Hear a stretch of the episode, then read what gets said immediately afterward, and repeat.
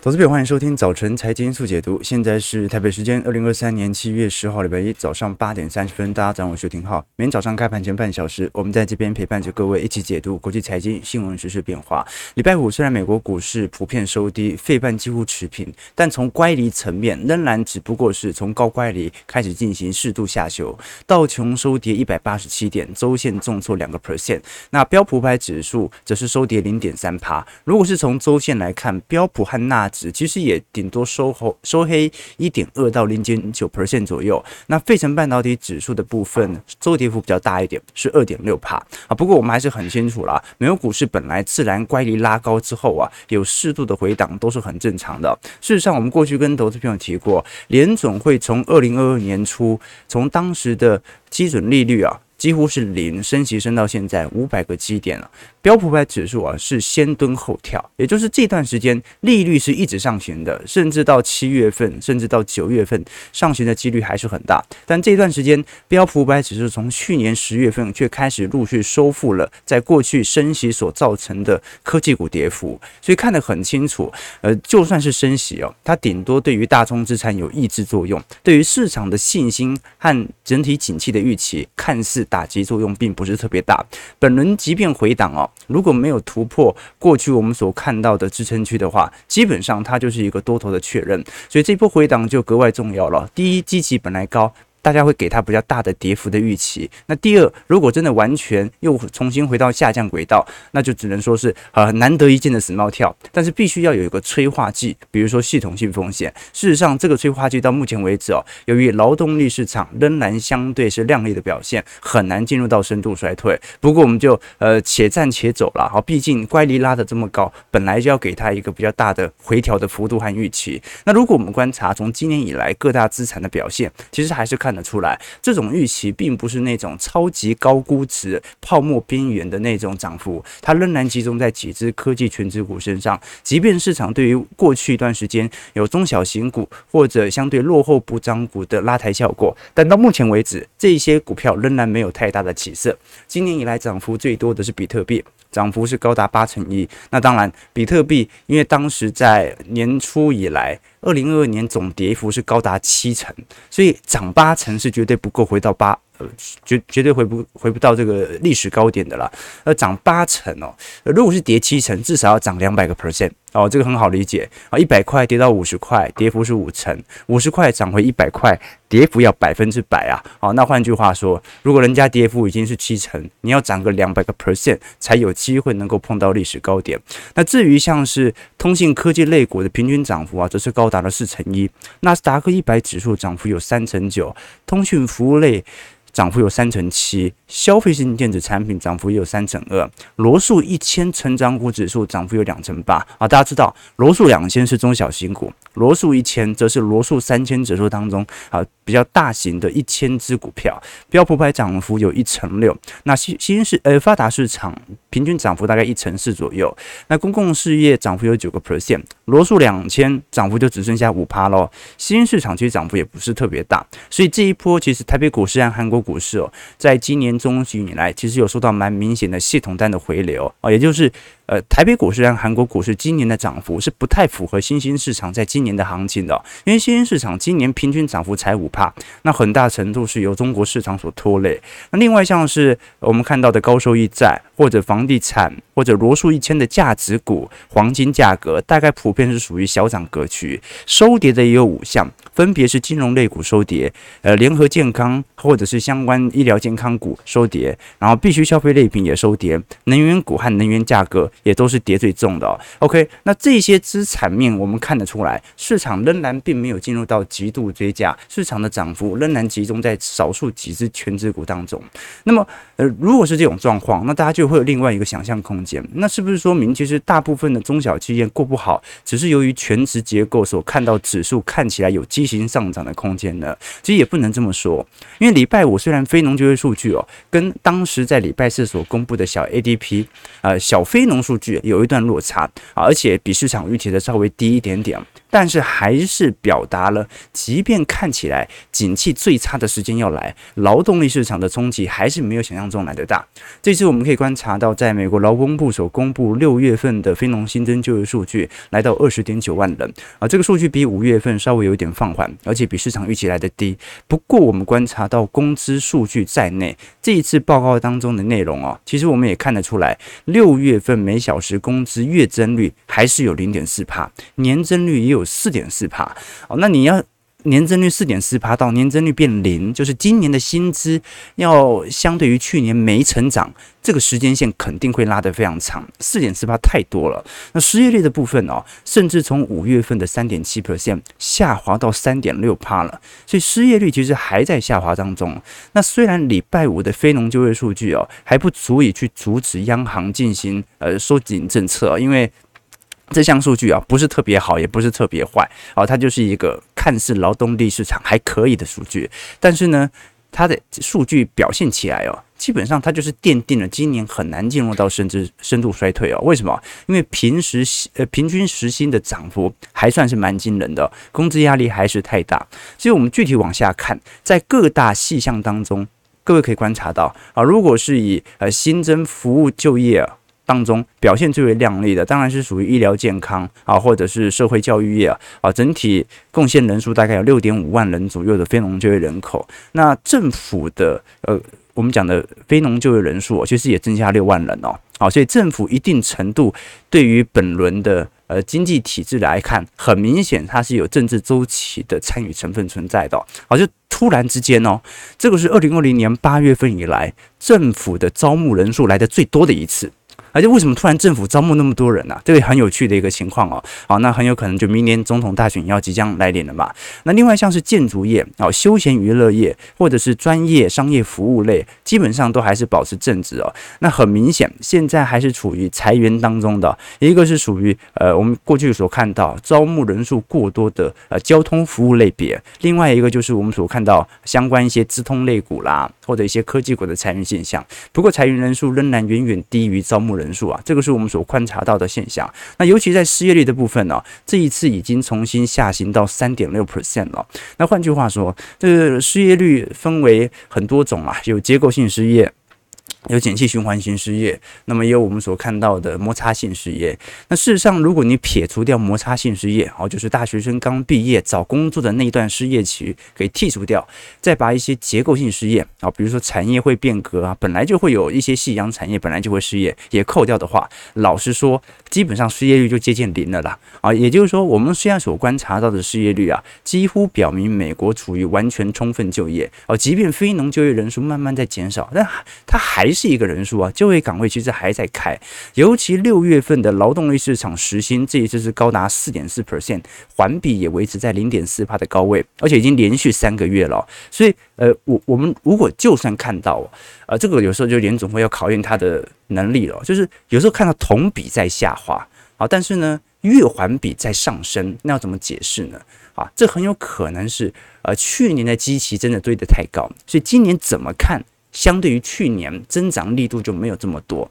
可是如果月环比还在上升，就代表着景气可能最坏的那个预期已经过了。大家已经愿意回来招募了，所以三月比二月好，四月比三月好，五月又比四月好哦，慢慢的在走高当中哦，所以最坏的情况已过，我们要看月环比。但是从机器角度而言，我们当然是看年增率。那现在的问题就在于哦，月环比哦，慢慢的在上行当中。那么年增率即便相对于去年的涨幅有所收敛哦，但是还是有四点四 percent，说明现在劳动力市场还是相对于紧张的。我们看一下这一次职位空缺数啊，美国目前职位。空缺数大概是呃九千八百哎九九百八十二万个，那么在整体的失业人口数当中啊，老实说比例相对于我们所看到的呃职位空缺数比例还是偏低非常多。呃，现在美国每个失业者所对应的职位空缺哦，大概是一点六个啦，也就是一个失业者大概有一点六份工作可以等着来做。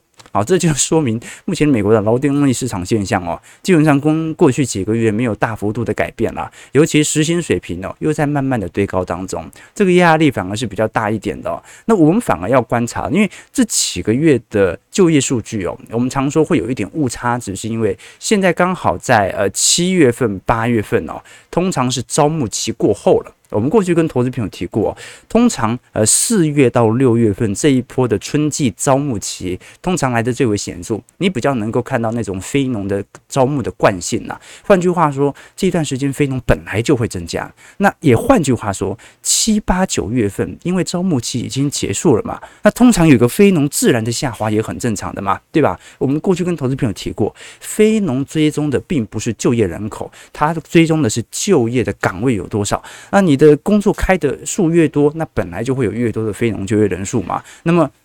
四月到六月毕业季本来就开的很多嘛，那现在开的少一点，非农掉下来也很正常啊，对吧？所以真正要观察的是下一波。通常美国呃有这个秋季招募和春季招募，春季招募是在四月到六月，那秋季招募呢是在每年的十月到十二月左右。那这段时间我们就来观察一下，会不会非农到时候在今年第四季又跳起来呢？如果到时候伴随着复苏期，那么这项数据表现可能就会比想象中还要来得紧俏非常多。所以我们。还是可以观察到了，你看美国的职位空缺数哦，是九百八十二万个，那你。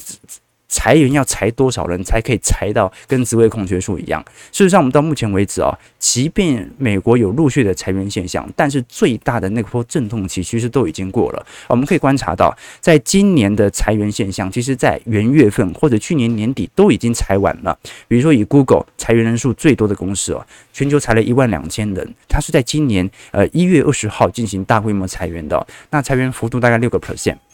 脸书 Meta 的部分裁员有一万一千人，好，财富。裁员比例比较大，有一成三哦，但是也是去年十一月就已经完成裁员了。Amazon 裁员一万人，点呃这个微软裁员一万人，大概平均占总人口数三趴到五趴，但是都是去年年底或今年年初。另外像是我们看到 Amazon 裁员九千人，Salesforce 裁员八千人啊，Think 呃裁员八千人，戴尔笔电大厂裁了六千六百五十人，飞利浦裁了六千人，美光裁了四千八百人。这个订房网站 Booking 裁了四千三百七十五人，思科裁了四千一百人，IBM 裁了三千九百人，Uber 裁了三千七百人，Twitter 是大砍半了啊，马斯克重整裁了三千七百人。所以投资朋友可以观察到有趣的现象，第一就是我们观察到那些裁员规模极度庞大的企业。去年年底到今年年初已经结束，也就是裁员的高峰已经过了，劳动力市场很难更换。那第二点是我们观察到，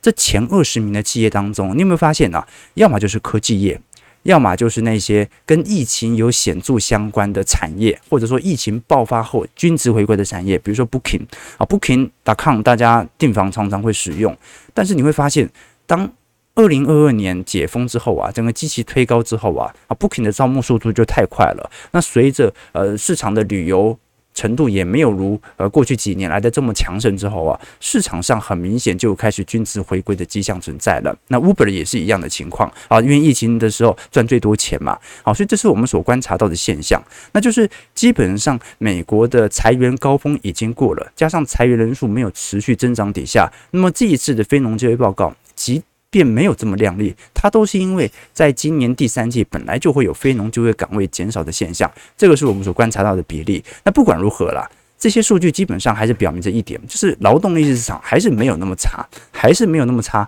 我们观察到七月底这一次的升息预期，升息一码接率已经来到九成三了。啊，预估升息基准利率来到五点二五到五点五 percent 左右。那另外一个是年底的基准利率哦，这就很有趣了。因为如果经济真的这么强劲，那七月不只要升一码，九月可能也要再度升息。可是我们可以观察到，现在市场针对年底的目标利率啊，仍然保持在五点二五到五点五，并没有更多升一码的空间存在。好，那当然啊，有三成左右的人认为可能有几率再升，但是至少还可以承认一件事情：市场啊，其实还是不相信联总会会这么阴。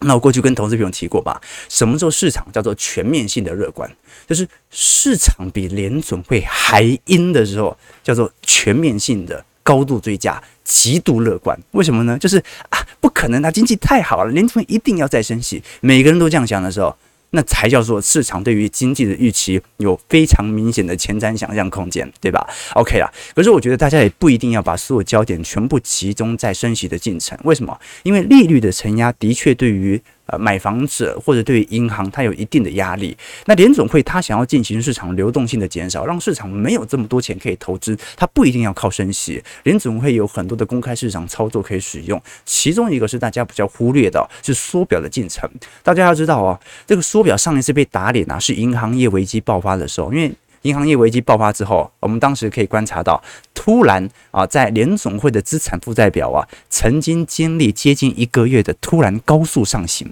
啊，两周内把过去七个月的缩表进程给收复了啊。当时想说啊，联总会也。太弱了吧！啊，居然一场银行危机就搞得你完全不敢说了。但是现在又重新回到显著的下降轨道，现在的缩表进程甚至比当时三月份还要来得更为浓烈。我们看到上周联总会的资产呢、又减少了四百二十六亿，这个是五月份以来的最大周降幅啊。相对于二零二一年八月份当时的峰值啊，联总会现在已经缩表了六千六百七十亿美元。好，那相对于它的总资产，当然比例并不是特别大了，但是我们至少可以。了解到，联总会的缩表进程其实还在发酵当中。当时由于 SVB，我们所看到系股银行所爆发的危机，的确短期内有一点适度的弹升，但是现在居然已经突破了当时 SVB 之前的危机。换句话说，目前联总会的紧缩进程啊，比今年三月份还要来得更为浓烈。所以足以说明，今年三月份对联总会来说，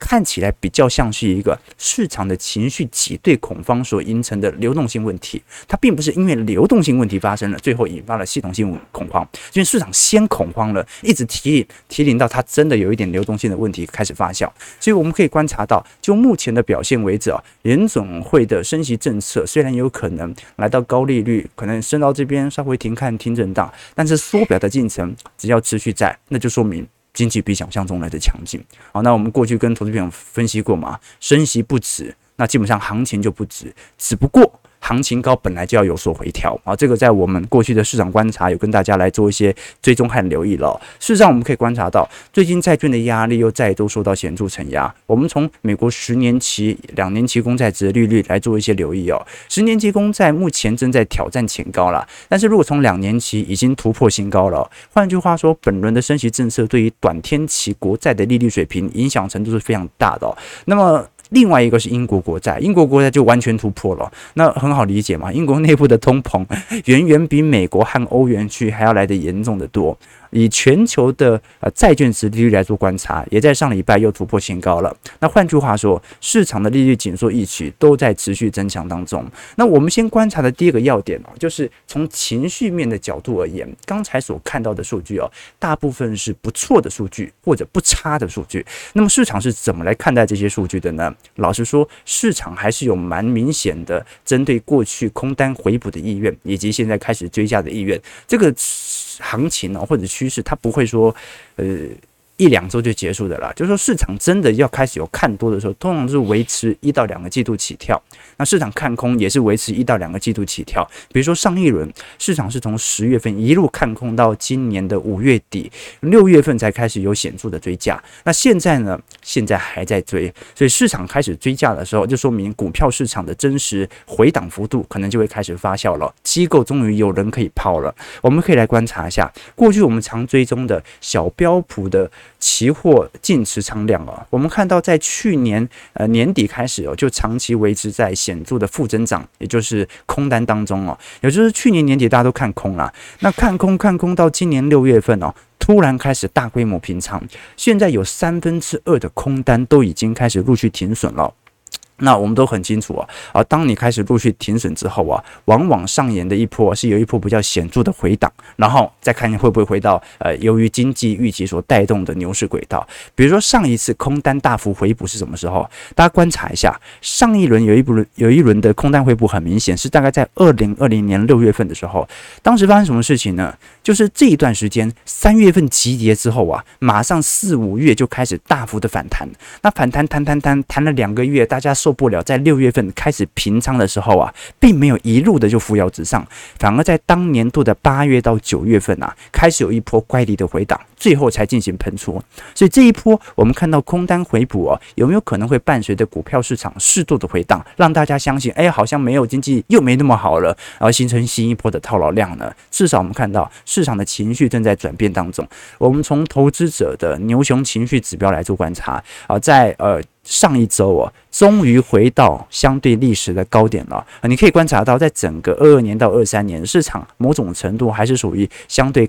半信半疑的态势哦。那如果我们从其他角度来做思考，被 AI 提及的资产，在今年一季度、二季度啊，也有非常显著提高的迹象。那事实上，我们过去跟投资朋友提过，即便如此，市场针对年底的目标利率预期哦，仍然还在缓步的推高当中，它并不是出现那种。极度的乐观情绪，情绪全面性的最高。那我们再从几张数据来跟大家做一些表述哦，比如说我们所观察到的货币型基金市场当中啊，在过去一段时间的确有蛮显著的下滑迹象，代表着大家的确有开始把股票市场的资金开始投，哎，把呃货币型基金市场的资金开始重新投回到科技股当中。不过还是苗头刚刚出现而已。我们事实上还是可以了解到，即便大家开始找那些落后补涨股，最近落后。补涨股也没有多大的弹幅哦。事实上，今年表现最为亮丽的，始终还是这些科技权值股。你像是 Salesforce，今年涨幅五成九，苹果涨幅四成九，微软涨幅四成二英特尔涨幅两成八。那像是呃，你即便是 Visa、麦当劳等等哦，涨幅就开始输给标普百指数了，仅仅只有十四趴和十五趴。即便它是大型权值股，而且也受到显著的消费力支撑，它表现一样不好。那至于收跌的资产，几乎就完全清一色都是属于传产股了啊！你像是我们看到的可口可乐、高盛、娇生、Nike。联合健康、雪佛龙、3M 等等，基本上都是全面的收跌情况啊。呃，我们看到费半都涨幅有四成了，但是还是有很多价值，而且是具有护城河的价值股啊，目前居然还是属于收跌的情况。这跟标普百指数科技板块的大幅上扬还是有显著的相关。OK，那不止如此啊，我们过去所看观察到，呃，这一波在投行当中啊，显著开第一枪的就是高盛嘛。但是其他投行啊，仅仅就只有小摩或者一些部分投行跟上。你像大摩还是极度看空，美银认为目前基期过高。但是你也发现，在六月底开始，这些投行也开始有一点转变了。比如说过去极度看空的大摩，这一次在 AI 浪潮之后啊，开始有慢慢的针对芯片行情产业来进行评级的调升。那这一次不只是调升中国的。不管是中芯或者上海华力，甚至把韩国的三星也进行调升，SK 海力士的目标价也有所拉升。那台湾它这份报告当中是没有提到台湾的台积电，但是它没有调降台积电，那就说明市场对于台积电的展望预期还是没有太大改变的。那原因也很简单啊，我们可以观察到，以全球的亚洲制造晶片指数来做观察，老实说表现是极度亮丽的。可是如果以全球亚洲市场的角度来做观察，涨幅是比美国股市还要弱的。那现在市场上就形成了投行也处于严重脱钩的情况。张图表呢，是我们看到华尔街针对这些投行对标普百指数预估值的目标价的落差值有多大。就是那些最看多的跟最看空的，他们中间的 range 啊，有多少比例啊？我们讲的不是绝对点位啊，因为当标普百指数的点位越来越高，那投行目标值的差距本来就会越来越大嘛，因为点位越来越大了。我们看的是比例哦，你还是可以观察到，今年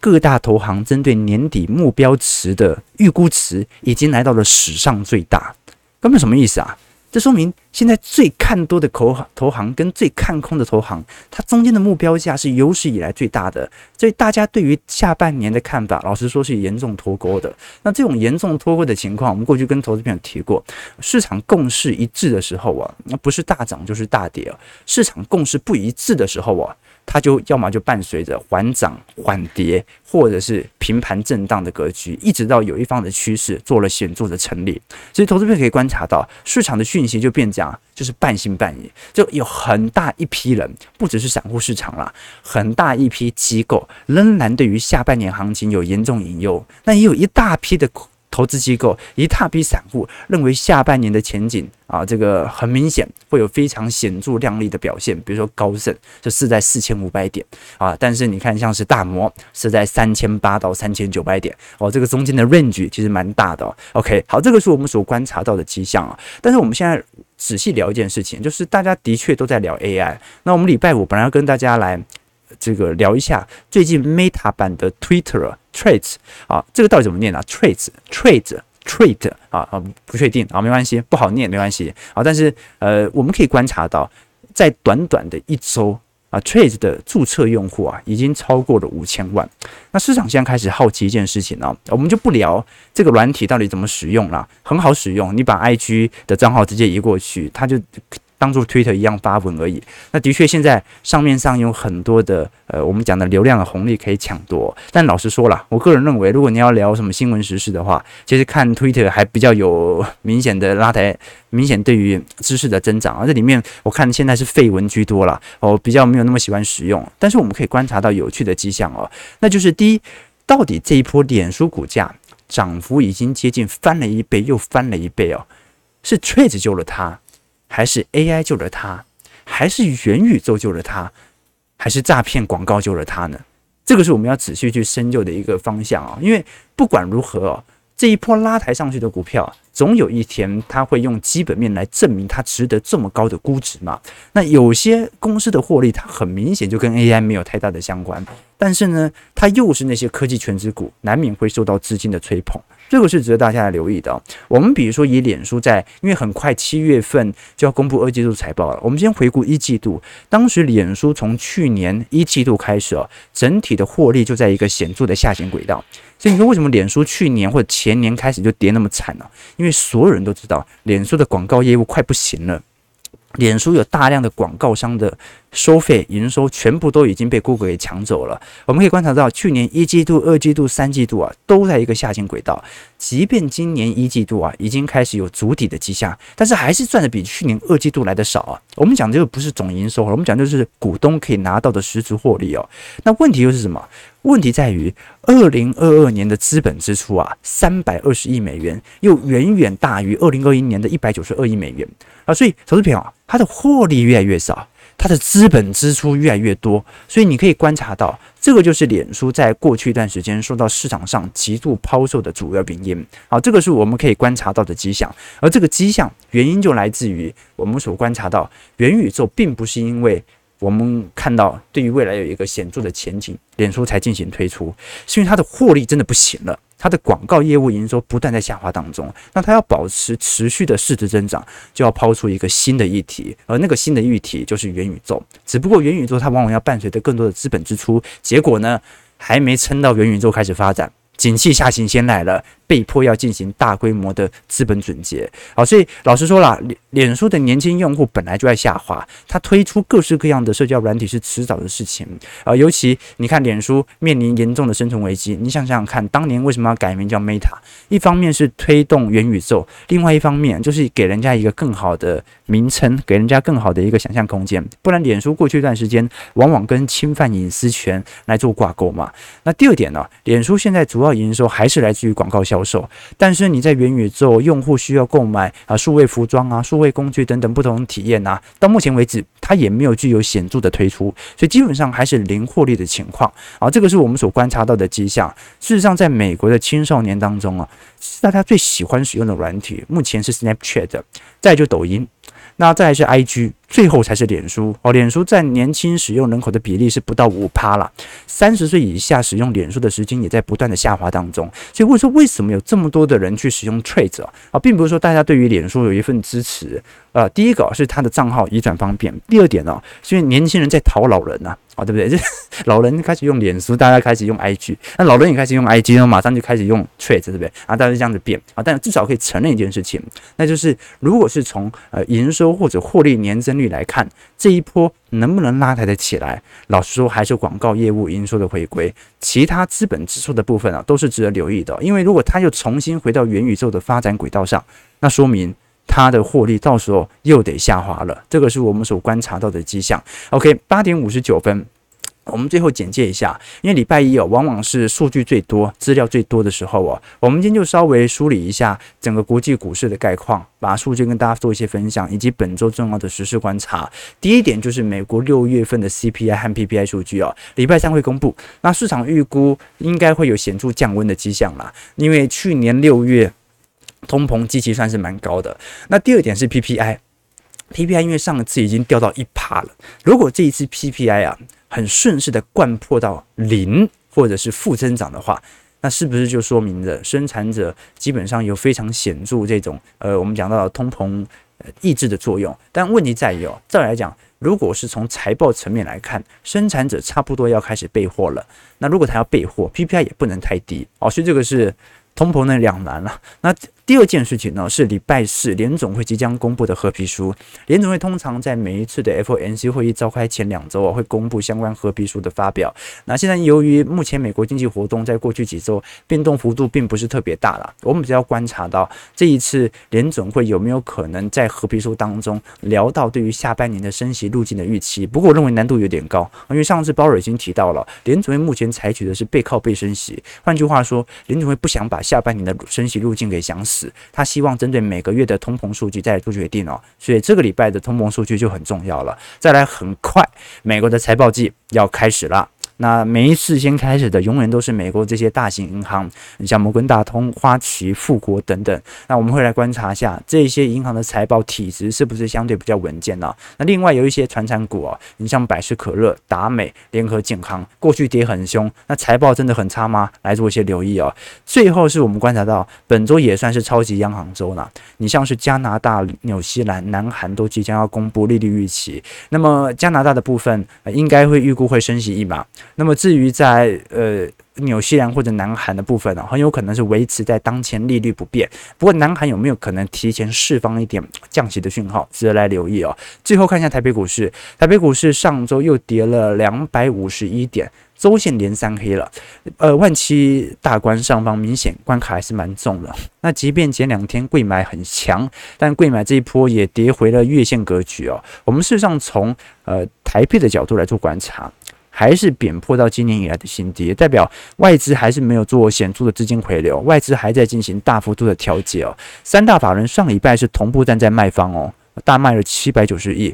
不过连续三周的卖超哦，这一波。幅度相对于乖离表现本来就应该这么大了哦，就是他要让乖离回调，本来就要该卖这么多嘛。那光是外资就提款了六百九十五亿哦。那台北股市技术面的修正比较正常，不过好在是小台还在接哦，小台目前还是有比较。时间比较长的看多意愿啊，这个是今年以来看多最长的时间了啦。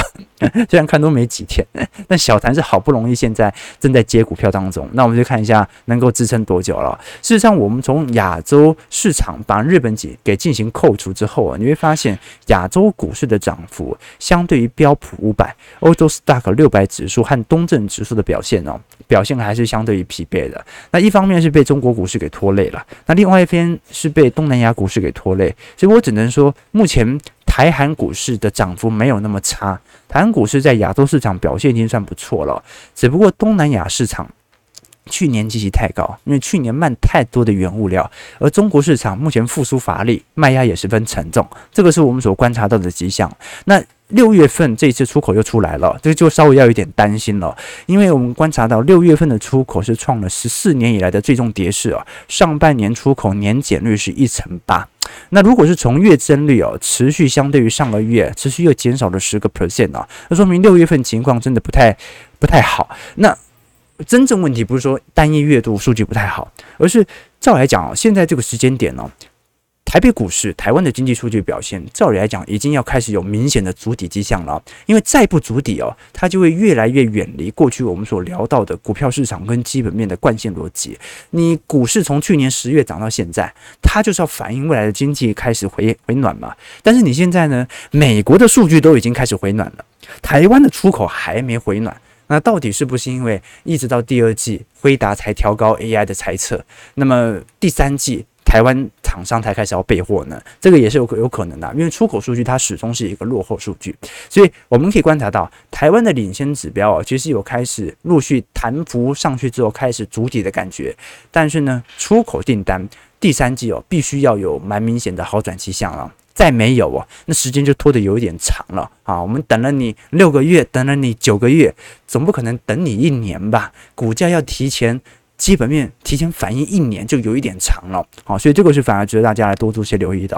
台北股市上涨七十三点，今天量能就量缩了，收在两呃大概有两千六百亿而已，收在一万六千七百三十六点了。那我们看一下本周啊通膨数据出来之后，联总会对于七月份的升息路径是否就已经下定决心？更重要的是九月份或者下半年的升息路径对于资产价格的影响力度，乖离高本来就会有所回档，只不过这个回档它很有可能是因为市场终于要。要开始追价所形成的，不用过度的紧张。真正的问题在于，那第三季的财测很快大家就要陆续公布了，我们到时候再来跟投资朋友一一做一些追踪。如果喜欢我们节目，记得帮我们订阅、按赞、加分享。我们就明天早上八点半早晨财经速解读再相见。祝各位投资朋友开盘顺利，操盘愉快，拜拜。